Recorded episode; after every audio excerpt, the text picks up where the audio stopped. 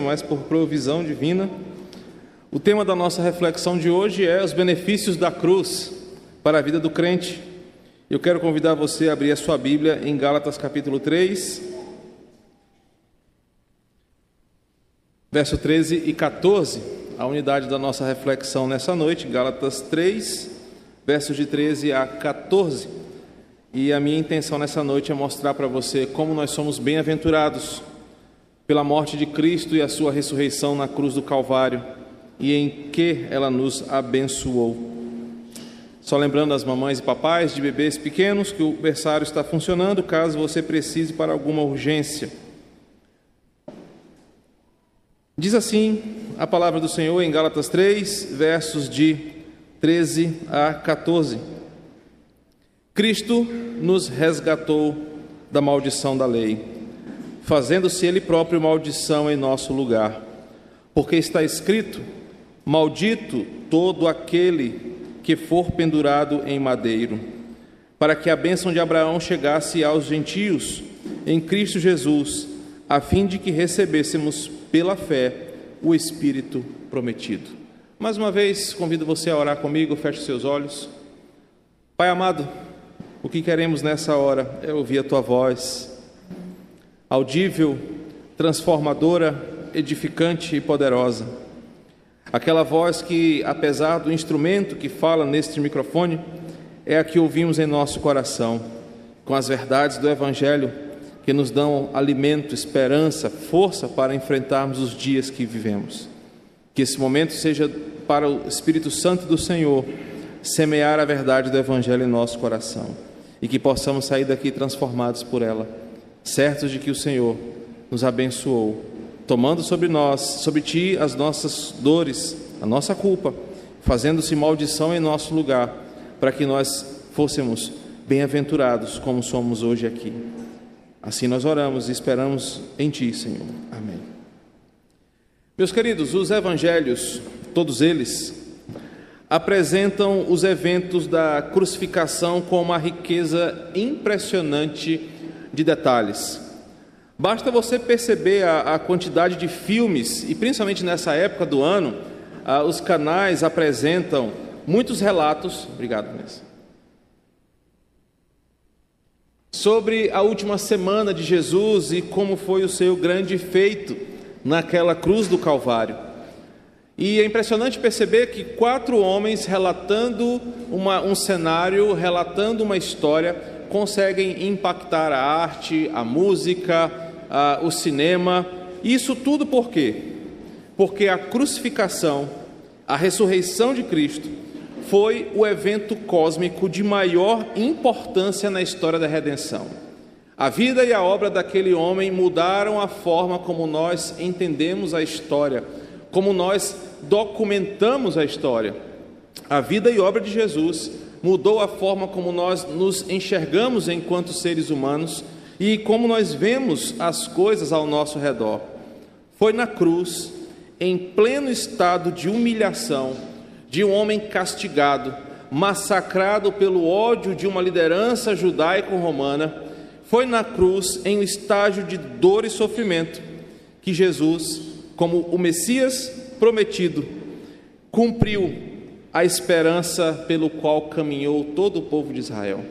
Aquele episódio que para muitos foi a derrota de um homem fanático religioso, que para outros foi o símbolo de alguém convicto das suas ideologias, mas que nos planos eternos de Deus foi a maior demonstração de amor que um ser poderia demonstrar para outro.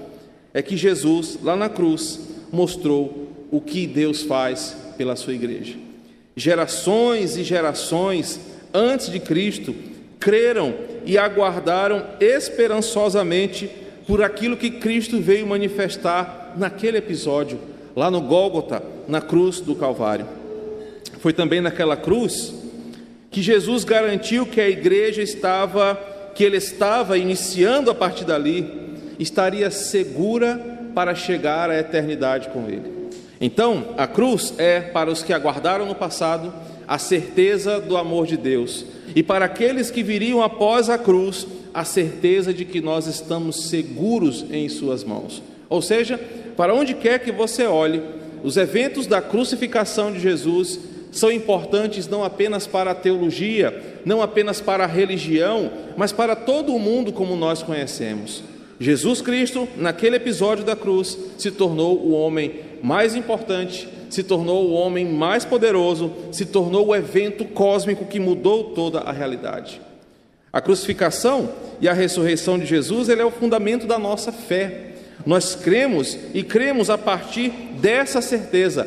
Cristo ressuscitou e por ele ter ressuscitado, nós também ressuscitaremos. A cruz representa muito mais do que um mero feriado para nós. A cruz é muito mais do que um memorial de alguém que fez algo no passado. A cruz representa a essência da vida cristã e o central motivo da nossa existência. Eu começo destacando o poder da cruz, para que você entenda que quando celebramos a Páscoa, nós não estamos celebrando apenas um feriado religioso, não estamos apenas evitando comer carne ou alguma coisa do tipo. O mundo está lembrando da história de um homem que, a partir da sua obediência, trouxe para este mundo a certeza de que Deus ama os seus eleitos. E por isso, pelas suas pisaduras, disse Isaías, nós fomos sarados, e a sua ressurreição é o prelúdio daquilo que acontecerá conosco. Nós iremos ressuscitar, porque um dia ele ressuscitou. Então, a ênfase de Jesus ao submeter-se em obediência àquela caminhada dolorosa para a cruz do Calvário, não era um sinal de derrota, não era um sinal de um homem fracassado que não alcançou o seu objetivo, mas Jesus ir para a cruz do Calvário significava que ali estava a vitória de Deus, ali um homem estava representando toda a humanidade e de forma vitoriosa, obediente até a cruz, ele morreu em nosso favor. Então, quando Jesus manifesta o seu desejo de vir a este mundo para entregar, entregar-se naquela cruz, a ênfase do seu ministério não era apenas criar uma nova religião ou promover um levante contra os opressores judeus, dos judeus, mas o que Jesus pretendia era, ao morrer naquela cruz, mostrar que Deus ama o seu povo e que Deus estava agindo de forma plena de forma cabal na história da redenção e que de uma vez por todas o preço pelo pecado seria pago para que eu e você pudéssemos viver. A cruz daquele homem ensanguentado, sofrido, espancado, humilhado, era o símbolo visível do sucesso do plano divino. Por isso que para muitos, já no Novo Testamento, a cruz é uma loucura, por isso que muitos não conseguem entender o que nós chamamos de o paradoxo do Calvário, porque diante dos homens estava um homem sofrido, castigado, mas diante de Deus estava o triunfo da graça, o justo morrendo pelos injustos, o homem Deus morrendo em nosso favor. É...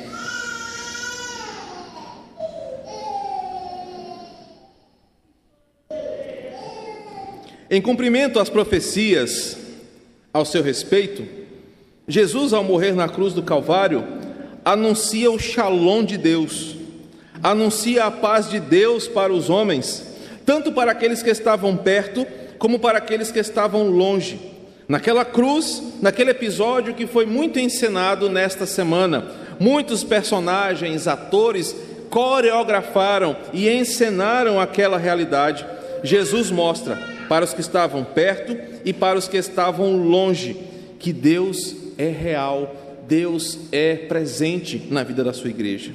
Então a mensagem de Jesus naquela cruz torna homens pecadores como eu e você, como homens esperançosos, certos de que Deus agiu em nosso favor e tudo que ele fez, de forma visível, para o mundo todo, quando pregado naquela cruz, era dizer: Eu paguei o preço pela sua liberdade. Eu paguei, o preço pela sua vida, para que você não precise mais sofrer eternamente sem sentir o amor de Deus pelos seus eleitos.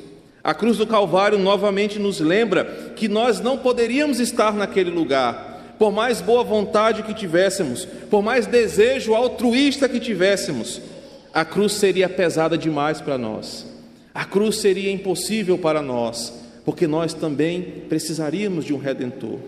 Então, quando olhamos para a cruz, para a ressurreição, para a atitude do maior homem em o maior feito da humanidade, nós entendemos o tamanho da graça de Deus. Deus nos amou, enviou seu filho para morrer em nosso lugar, um inocente e um justo, dando a sua vida voluntariamente para que pecadores iguais a mim e a você pudéssemos hoje olhar para o céu e agradecer ao Senhor. A cruz então é tudo isso. A cruz é muito mais do que isso. A crucificação de Jesus e a sua ressurreição são muito mais potentes do que palavras ou versos ou sentenças possam expressar. Quando nós nos reunimos hoje, em plena ocasião de um feriado de Páscoa, lembramos que a vitória de Cristo na cruz do Calvário é a manifestação do amor de Deus, e esse amor traz alguns benefícios que eu preciso estar constantemente lembrando em meu coração. Eu destaquei apenas três desses benefícios que mostram como a cruz ela age em nossa vida em todas as esferas. E a primeira delas é que a cruz e a vitória de Cristo na cruz nos traz uma libertação das consequências dos pecados ou do pecado na humanidade. Quando você entende o que o evangelho é, o evangelho não é apenas um convite para que você se torne um religioso, não é a apresentação de uma religião, o Evangelho não é apenas parte da sua agenda, onde semana após semana você é convidado a vir a este lugar, ouvir um sermão que por vezes incomoda você em seu comportamento e te traz aqui na semana seguinte. Quando você entende o que de fato a Bíblia é e sobre o que de fato a Bíblia fala, você entende que o Evangelho é a proclamação de que por meio de Jesus Cristo, da cruz do Calvário, você foi absolvido de uma culpa que você não teria como pagar. Esse é o ponto essencial de toda a Escritura. A Bíblia não está muito interessada em que você seja um moralista, defensor, defensor dos bons costumes e da moral. A Bíblia não está interessada em você ser um religioso, conservador, de direita, um cidadão comum ou um cidadão excelente. A Bíblia faz questão de que você entenda o grave e grande problema que a humanidade tinha em suas mãos e que só por causa de Jesus esse problema foi resolvido. E o problema, muito mais amplo do que um nome negativado no comércio, uma quebra de relacionamento amoroso, era a quebra do relacionamento em paz com o seu Criador. O mundo estava condenado pela ira santa de um Deus ofendido que virá trazer a sua justiça contra esse mundo. E a crucificação de Cristo e a sua vitória sobre a cruz nos faz lembrar que nós fomos libertos desta condenação. Observe o que Gálatas vai dizer no versículo 13, a primeira parte. Cristo nos resgatou da maldição da lei. Havia sobre nós uma punição maior do que nós poderíamos pagar. Jesus então paga o preço por nós, nos tirando deste lugar de condenação, nos reconciliando com Deus, perdoando a nossa ofensa contra Ele e nos dando uma nova oportunidade. Por isso que o castigo que nos traz a paz estava sobre Ele e não pelas coisas que nós fazemos cotidianamente não é o seu dízimo, não é a sua presença na igreja, não é o seu palavreado gospel, não é a sua literatura evangélica que traz a paz com Deus em seu coração. Mas o episódio da cruz do Calvário é a essência daquilo que nós provamos hoje, que a condenação da lei não tem mais poder sobre nós. E poucos entendem essa verdade, porque poucos se importam com essa verdade. Poucos se importam com essa realidade espiritual que o Evangelho é. Muitos só se preocupam em não caírem em adultério e não ficarem devendo na praça, a não terem inimizades na vizinhança, achando que essas coisas promovem a paz eterna entre o homem e Deus. Jesus não veio resolver essas coisas. Essas coisas são pequenas demais para serem chamadas de problema da humanidade. Jesus veio resolver o problema principal da sua vida e da minha. E não era te dar um bom emprego, não era te livrar de doenças, não era te fazer ser feliz e viver uma vida leve. Jesus veio ser maldito em seu lugar, para que você pudesse ser bem-aventurado. Jesus veio sofrer em seu favor, porque se você pudesse sofrer por você, você não seria capaz de pagar o preço exigido pelo Pai. Por isso que Gálatas fala: Cristo nos resgatou da maldição da lei, fazendo Ele próprio maldição em nosso lugar. Meus irmãos, eu não sei o quanto você ama a Jesus. Na verdade, eu não sei nem o quanto você me ama. Imagina o quanto você ama Jesus. Mas imagina a palavra de Deus chamando o filho de Deus de maldito. Imagina os teus lábios chamando o filho de Deus de maldito. Agora eu quero que você ouça. Ele fez-se próprio maldição em nosso lugar, porque está escrito: Maldito todo aquele que for pendurado em um madeiro. Pena que hoje eu não posso gritar, pena que hoje eu não posso me alterar, porque estou sofrendo há três dias com uma enxaqueca que não passa. Já estamos até preparando o funeral caso aconteça alguma coisa. Mas irmãos, eu queria que você sentisse a ênfase do que está sendo dito aqui. Aquele Cristo que você diz amar, aquele ser que é o Rei da glória, aquele ser que é o mais poderoso em toda a criação, o ser mais belo, mais potente, mais maravilhoso, o bendito Filho de Deus se tornou maldito para que você para que eu pudéssemos ter vida. E os irmãos me conhecem. Vocês sabem que eu poderia dizer muita coisa pesada contra você nessa hora, porque você é um pecador miserável que não respeita o Filho de Deus, que se tornou maldito em seu lugar, e você peca toda semana os mesmos pecados. Toda semana você e eu lembramos que Jesus morreu naquela cruz e não damos valor a essas coisas. Mas Paulo nos lembra, e eu não posso gritar, que a cabeça já dói, por isso que eu estou me segurando firme aqui, que nós somos bem-aventurados, porque o Filho de Deus assumiu o nosso lugar como maldito. Porque o Filho de Deus assumiu a nossa responsabilidade a nossa culpa, o nosso dolo. Ele, o Filho de Deus, o Deus a quem todo louvor deveria ser dado, a quem toda glória deveria ser projetada, naquela cruz, os homens olharam para ele como maldito. Isso para quê? Para que hoje você tivesse esperança de ir para o céu. Para que hoje você tivesse certeza de que Deus te ama e a pergunta que essa Páscoa não pode não responder no seu coração é: o que você faz com essa verdade? A cruz de Cristo o tornou maldito para que você pudesse ser um bem-aventurado. Então, a vitória na cruz de Jesus é uma libertação das consequências do pecado em nossa vida. Um preço que não poderíamos pagar, um preço que nós não conseguiríamos alcançar, mas Ele, o justo, o poderoso, entregou-se em nosso favor, para que, uma vez perdoados, nós pudéssemos ter vida eterna. Por isso que Ele é todo glorioso.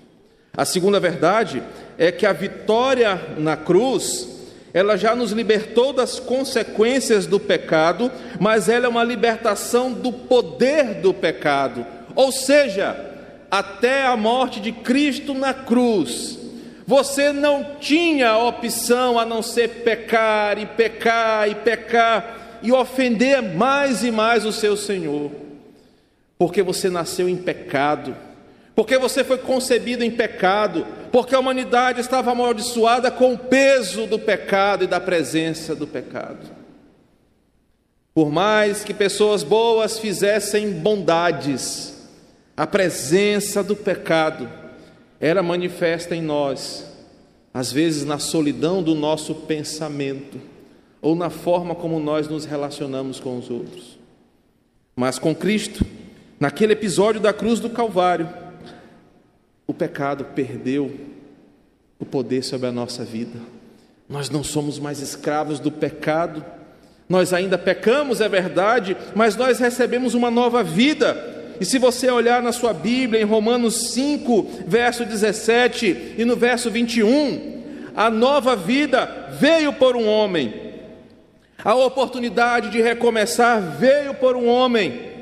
Enquanto que em Adão todos morrem, enquanto que sob Adão veio a morte a esse mundo, em Cristo Jesus a nova vida.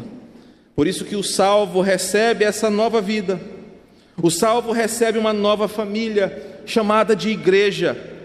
O salvo recebe uma nova identidade. Nós não somos mais a velha criação, mas tudo se fez novo em nossa vida. O salvo recebe uma nova roupa. Nós agora nos vestimos aos moldes de Cristo. O salvo agora é preenchido não pelos seus pecados, não pela miséria da sua carnalidade, mas a Bíblia diz que ele se torna um templo do Espírito Santo e esse Espírito Santo te purifica, te transforma, te auxilia, intercede em seu favor, te sustenta pela fé. Isso porque naquela cruz, aquele homem exposto em sua vergonha, trouxe para nós uma nova vida. Você não é mais condenado eternamente pelo pecado, você é nova criação. Você não é mais preso às correntes dos pecados que outrora te escravizavam, porque um dia Paulo diz: Jesus pegou a cédula que era contra nós e cravou naquela cruz e fala: Esse aqui é meu, eu dou a ele uma nova vida. Aquela cruz representa para nós muito mais do que ovos de chocolate, representa muito mais do que um bom passeio no feriado, representa que nós eu e você temos agora força para lutar contra o pecado que nos assedia. E é por causa dessa cruz que Paulo disse: não importando das coisas que para trás ficam, mas olhando para o alvo, eu prossigo, porque eu não estou sozinho, porque você sabe que você já quis desistir, você sabe que se dependesse de você, você não estaria aqui, ou você estaria aqui como um juiz de todos os demais. Mas por causa daquela cruz, o Espírito Santo agora nos comanda, nos dirige, intercede por nós, coloca em nossa vida um novo sabor. Isso porque Jesus morreu em nosso lugar. Em terceiro e último lugar, a vitória na cruz simboliza a completa restauração do homem como a imagem de Deus. E esse ponto é de extrema importância para mim e para você nessa noite. Porque os dois pontos anteriores nos lembram que aquela imagem na cruz, aquela ação naquela cruz, daquele homem derrotado para o mundo, mas vitorioso para Deus, ao ser crucificado, ao se tornar maldito em nosso lugar, trouxe em primeiro lugar para nós a libertação da condenação. Nós temos uma nova palavra em nosso vocabulário. Um dia nós diremos: Onde está, a morte, a tua vitória? Um dia nós ouviremos do nosso Pai: Vinde benditos de meu Pai. Um dia nós ouviremos o quanto nós somos bem-aventurados, isso por causa de Jesus. Em segundo lugar, a vitória na cruz nos lembra que nós não somos mais presos em nossos pecados, porque o pecado agora para nós se tornou um tropeço e não uma escravidão. Por isso é tão óbvio que os apóstolos do Novo Testamento digam que se você vive preso nos mesmos pecados, isso é uma prova de que você não é nova criação, porque em Cristo as correntes foram quebradas. Em Cristo a libertação veio, nós podemos vencer. E por fim, a cruz nos restaura como imagem de Deus. Quando nós entendemos o que a Bíblia fala, você entende que Jesus não foi um coitadinho, que as coisas foram acontecendo e Jesus foi se virando nos 30 e acabou naquela cruz. Quando você lê os evangelhos, Jesus deixa muito claro: eu vim para morrer naquela cruz. Se não houvesse perseguição, acho que foi Tel que perguntou, não lembro. Jesus iria para a cruz da mesma maneira, porque ele não foi contrariado, ele não foi colocado contra a sua vontade. Jesus não foi para aquela cruz sem desejar aquela cruz, mas ele se entregou de forma voluntária. Ele veio com essa missão. Isaías falou sobre ele 700 anos antes da sua existência nessa terra, que ele se entregaria como uma ovelha muda para que nós pudéssemos ter vida. Jesus veio para aquela cruz, ele veio com essa missão, porque ele sabia que só aquele momento conseguiria restaurar a imagem de Deus que nós somos. Nós somos feitos para poder caminhar com o Senhor.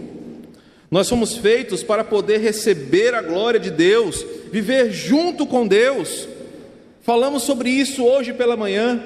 Nós fomos criados para andar na presença do Senhor, a nos relacionarmos com Ele. Mas o pecado, em Gênesis 3, impossibilitou que eu pudesse ser pleno. Por isso, a sua plenitude de vida não é ter uma casa quitada num bairro nobre, ou alcançar o ponto máximo no seu emprego ou na sua carreira. A plenitude dessa vida não é viver muitos anos com lucidez e saúde. A plenitude desta vida é nós voltarmos a um estado que Deus nos criou para nos relacionarmos com Ele. E isso só Jesus pôde fazer porque somente através do seu sacrifício, o pecado que não nos permitia andar com o Senhor foi vencido, o véu foi rasgado, agora temos comunhão com Deus, e o Evangelho ensinado por Jesus, manifesto naquela cruz, é a certeza de que um dia nós habitaremos com o nosso Criador, sem barreiras, sem distâncias, no lugar onde não haverá mais dolo, culpa, luto ou sofrimento, nós estaremos eternamente com o Senhor. Aquela cruz representa isso para nós, que Deus ali, naquele homem, restaurou a nossa comunhão com Ele. E agora, diante deste sacrifício e da sua vitória sobre a morte, nós estamos certos de que não há mais condenação sobre nós, não há mais poder escravizador do pecado contra nós. E nós somos de novo restaurados como imagem do Senhor, imagem de Deus para sempre. Que conclusão eu posso ter desta breve reflexão em Gálatas? É o versículo 14. Tudo isso Jesus fez para que a bênção de Abraão chegasse aos gentios. Em Cristo Jesus a fim de que recebêssemos pela fé o Espírito prometido. E qual é a bênção de Abraão? Abraão, em ti serão benditas todas as famílias da terra. Sabe o que a Páscoa nos ensina? Que você é um bem-aventurado. Sabe o que a Páscoa nos ensina? Que Jesus ama você. Sabe o que a Páscoa nos ensina? Que existe um Deus que decidiu nos amar mesmo nós não merecendo esse amor, porque Ele é o amor em essência. A cruz e a ressurreição de Cristo são a manifestação visível de Deus para restabelecer a comunhão com seus filhos. A vitória na cruz é o poder de Deus capaz de destruir todos os inimigos que não permitem você de se relacionar com o Senhor. Você sofre com alcoolismo, você sofre com impureza sexual, você sofre com todas as mazelas possíveis que esse mundo possa te apresentar. A cruz é a única solução para a sua vida. É a partir dela, é nela que você encontrará a comunhão com o Senhor e a restauração do teu coração. A cruz e a ressurreição de Cristo são o poder restaurador de Deus para mudar vidas de uma forma que só Ele pode mudar. Quantos aqui de nós, começar de mim, quando encontramos verdadeiramente a cruz, mudamos não apenas a roupa, o comportamento, costumes, mas mudamos o nosso coração, porque esse poder só a cruz do Calvário pode realizar, só aquele Cristo consegue fazer isso, por isso, celebrar a vitória de Cristo é algo glorioso que nos deveria ser sempre motivo de alegria e louvor. O mundo perde quando lembra da cruz só na Páscoa. Nós ganhamos quando lembramos todos os dias que Cristo morreu em nosso lugar para que nós pudéssemos viver. Louvado seja o nome do Senhor. Vamos orar. Pai querido, a tua palavra é a verdade que ilumina o nosso coração. A tua palavra, Senhor, nos lembra a nossa real identidade. Nós somos bem-aventurados.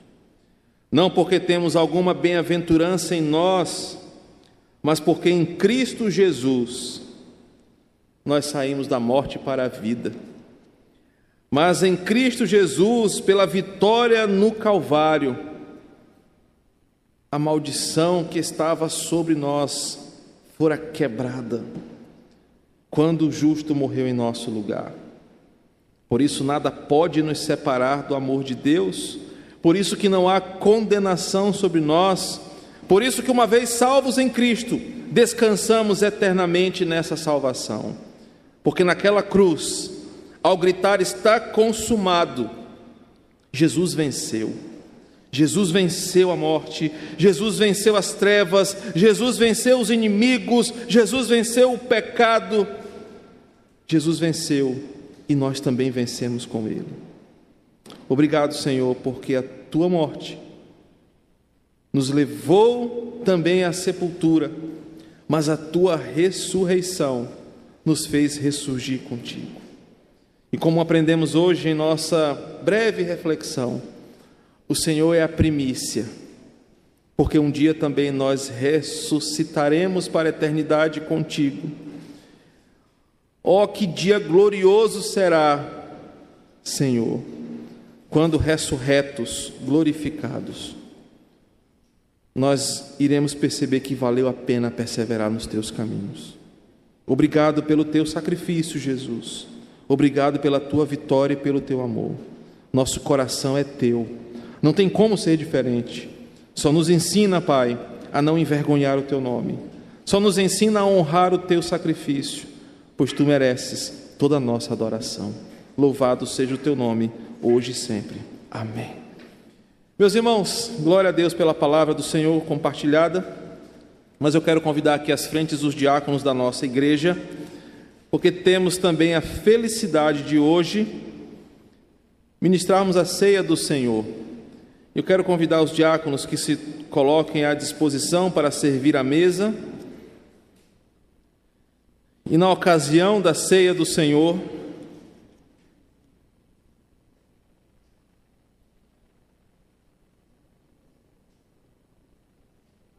Você é um abençoado em poder ter em suas mãos, através do pão e do vinho, aquilo que nós acabamos de pregar. Ao olhar para o pão e para o vinho, você entende a beleza do Evangelho de Jesus. Por isso eu quero convidar você que vai participar deste momento a abrir a sua Bíblia em Marcos, capítulo 14, a partir do versículo 22 que nos ensina o que nós fazemos na ocasião da ceia do Senhor. Marcos 14 nos ensina que enquanto Jesus comiam, Jesus tomou um pão, abençoando, partiu e deu aos seus discípulos e disse: Tomem isso, é o meu corpo. A seguir, Jesus pegou um cálice, tendo dado graças, o deu aos seus discípulos e todos beberam dele. A ceia do Senhor sempre nos é uma lembrança do convite a essa intimidade só participa da ceia do Senhor aqueles que são discípulos de Jesus. Por isso que os diáconos aqui presentes, eles servem à igreja de Cristo, porque eles servem aos discípulos. E quem são esses discípulos? Em primeiro lugar, são aqueles que confessam publicamente o nome do Senhor, aqueles que não têm dúvidas a quem pertencem, aqueles que não têm dúvida de quem é o seu coração e que andam de acordo com o ensinamento do seu mestre. Discípulo não é quem quer, discípulo é quem mostra obediência ao chamado do seu Senhor. Em segundo lugar, a mesa, ela é um convite para aqueles que são conhecidos de Cristo. E Cristo conhece os seus pela obediência aos seus mandamentos. Em terceiro lugar, A ceia é para nós um instrumento de graça, porque cada vez que nós participamos, nós não estamos apenas lembrando do que aconteceu no passado, mas através dos símbolos de fé, do pão e do vinho, nós estamos vendo em nossas mãos o preço pago pela nossa salvação. Por isso que a ceia é um sacramento, é um meio de graça, na qual quando nós participamos, temos a nossa fé alimentada. Se você entende esses princípios, se você se enquadra nesse perfil, se você é batizado em Cristo Jesus, você é convidado a participar dessa meia, dessa mesa. Nós vamos orar. Os diáconos vão servir os elementos. As crianças podem pegar as uvas para que se sintam participantes desse momento de forma familiar, desejando um dia tomarem a sua profissão de fé, o seu batismo, para que elas participem de modo sacramental deste momento conosco. Ó Pai, toma em tuas mãos esse momento, onde a nossa alma se alegra em participarmos da mesa do Senhor. Que privilégio, Senhor, que bênção. Que possamos um dia substituir essa mesa pequena, simples e humilde, pelas bodas do Cordeiro, contigo, Senhor, em nossa mesa. Aqui temos a tua presença espiritual, a tua palavra nos garante isso, mas nós desejamos te ter, Senhor, conosco eternamente. Esse é o nosso anseio e por isso te louvamos em nome de Jesus. Amém. Os diáconos podem servir uh, as pessoas, você recebe o seu elemento e aguarde a instrução para que todos possamos participar juntos.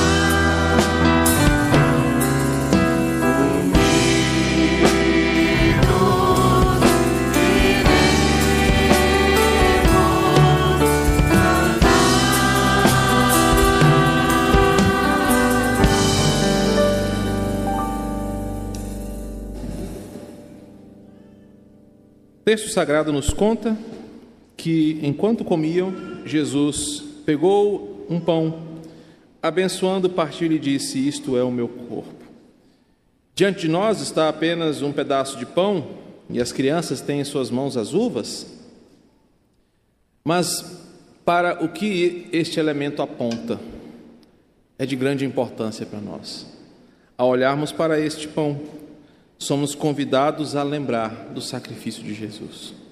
Ele é um simples pedaço de pão, mas ele nos lembra do nosso Salvador.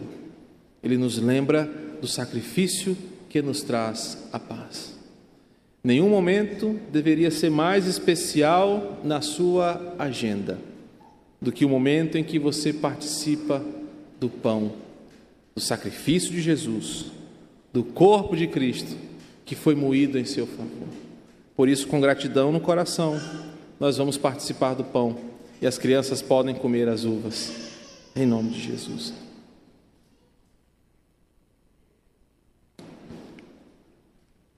O texto diz que a seguir, Jesus pegou um cálice e, tendo dado graças, o deu aos seus discípulos, e todos beberam dele. Este verso nos lembra do precioso sangue de Jesus, que foi aspergido sobre nossa vida, para que nós pudéssemos viver eternamente. O texto reforça que Jesus não o fez com o coração perturbado, contrariado. Mas ele, sabendo o que lhe aguardava após esse momento, dá graças ao Pai, mostrando que ele morreu voluntariamente por você e por mim. E por isso todos os discípulos participam. No reino de Deus, todos somos iguais. Somos filhos de um Pai todo-poderoso. Por isso, juntos, como igreja do Senhor, participemos do cálice em nome de Jesus. Ó Senhor, obrigado, porque mais uma vez celebramos a ceia do Senhor. Como eu gosto de pensar, é uma ceia a menos, até o dia que nós vamos nos encontrar, Senhor, onde substituiremos este pedacinho de pão e este cálice tão pequeno por um grande banquete na tua presença. Um banquete cheio de alegria e gratidão. Um banquete cheio de graça e de louvor. Certos de que o nosso redentor vive. A ceia do Senhor nos lembra o sacrifício de Jesus, mas nos dá esperança para a eternidade. Um dia poderemos te agradecer pessoalmente pelo sacrifício em nosso lugar. Por isso nós te louvamos nessa noite e somos em tudo agradecidos em nome de Jesus. Amém. Meus irmãos, chegou também o um momento em que nós teremos uma mudança aqui no cenário, não sei como é que vamos fazer, mas como último ato deste culto ao Senhor, nós teremos a participação do nosso coral. E é um coral da nossa igreja composto por pessoas comuns. Tem de todo jeito, tem do Anderson, que é o Pavarotti do, do grupo, ao irmão Davi, que está ali para sorrir tirar, e aparecer bem nas fotos. Temos de tudo um pouco.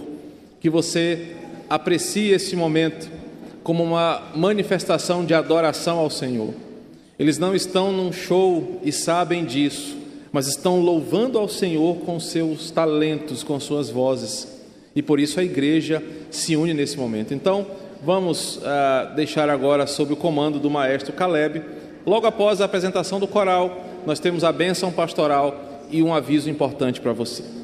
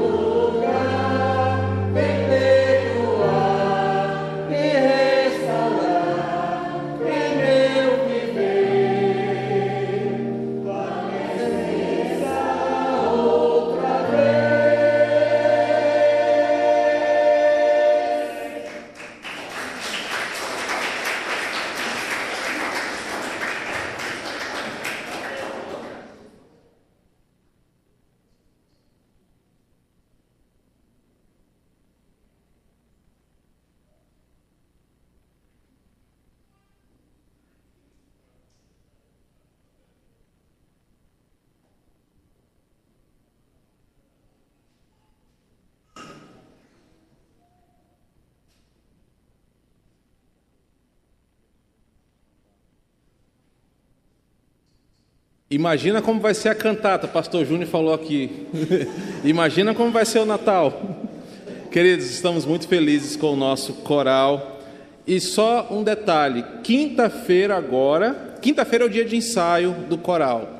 O pastor Júnior é responsável pelo coral. E na quinta-feira agora terá audição para novos candidatos ao coral. Qual é a nossa intenção? É que você participe desse coral não precisa ter certificado da escola de música, não precisa ter cantado no Raul Gil, nada, nem do The Voice. Você quer participar desse momento de adoração? Ah, é, tem que ser crente, né? Você vem para cá, quinta-feira, às 19h30, né, Pastor Júnior? Tem audição, teste para novas vozes. Você é convidado a participar e se prepare. Este coral já está ensaiando, vai começar agora para a nova apresentação e não serão mais só duas músicas, né? Foi tão rapidinho, mas foi lindo ver. Parabéns, vocês alegram o meu coração. Querido, vamos orar. Vamos encerrar este momento de culto. Só lembrando você que se comprometeu em ofertar para o quilombo, procure o Alain ou a Vivi para entregar a sua oferta em tempo hábil. E lembrando que também nós temos uh, orado para que Deus levante pessoas. Você que quer ir, pode falar com a Vivi. Temos cinco vagas para esta viagem que está à disposição dos irmãos, daqueles que querem maiores informações, falem com ela. Senhor, obrigado, porque é tão bom cultuar ao Senhor. É uma bênção poder dedicar esse tempo na tua casa, Senhor. Imaginamos como será o céu quando o grande coral de vozes cantar Santo, Santo é o Senhor. Deus, até lá, nos conduz em segurança. Que a tua palavra sempre seja a instrução para o nosso coração. Que a cruz de Cristo sempre seja esse símbolo da nossa vitória, da nossa nova vida e daquilo que o Senhor fez por nós. Que Jesus seja sempre o nosso maior amor que a tua casa, Senhor, seja o melhor lugar que temos em nossa agenda, porque aqui estamos com os teus filhos, em família de fé. Ó Deus, entregamos a semana que começa, para que tu tomes em tuas mãos tudo que iremos viver. Sabemos que o Senhor tem tudo sob o teu controle, só pedimos que o Senhor abra portas, que o Senhor feche portas, mas que tudo aconteça conforme a tua vontade. Ó Pai, e que saibamos agradecer ao Senhor, quer na fartura, quer na escassez, quer na saúde ou na doença, mas que possamos sempre confiar que Tu estás conosco até a consumação dos séculos. Que a graça do nosso Senhor Jesus, o amor de Deus, nosso Pai, e a comunhão do Espírito Santo do Senhor estejam com todos nós, hoje e sempre. Amém. Amém. Deus abençoe, queridos. Boas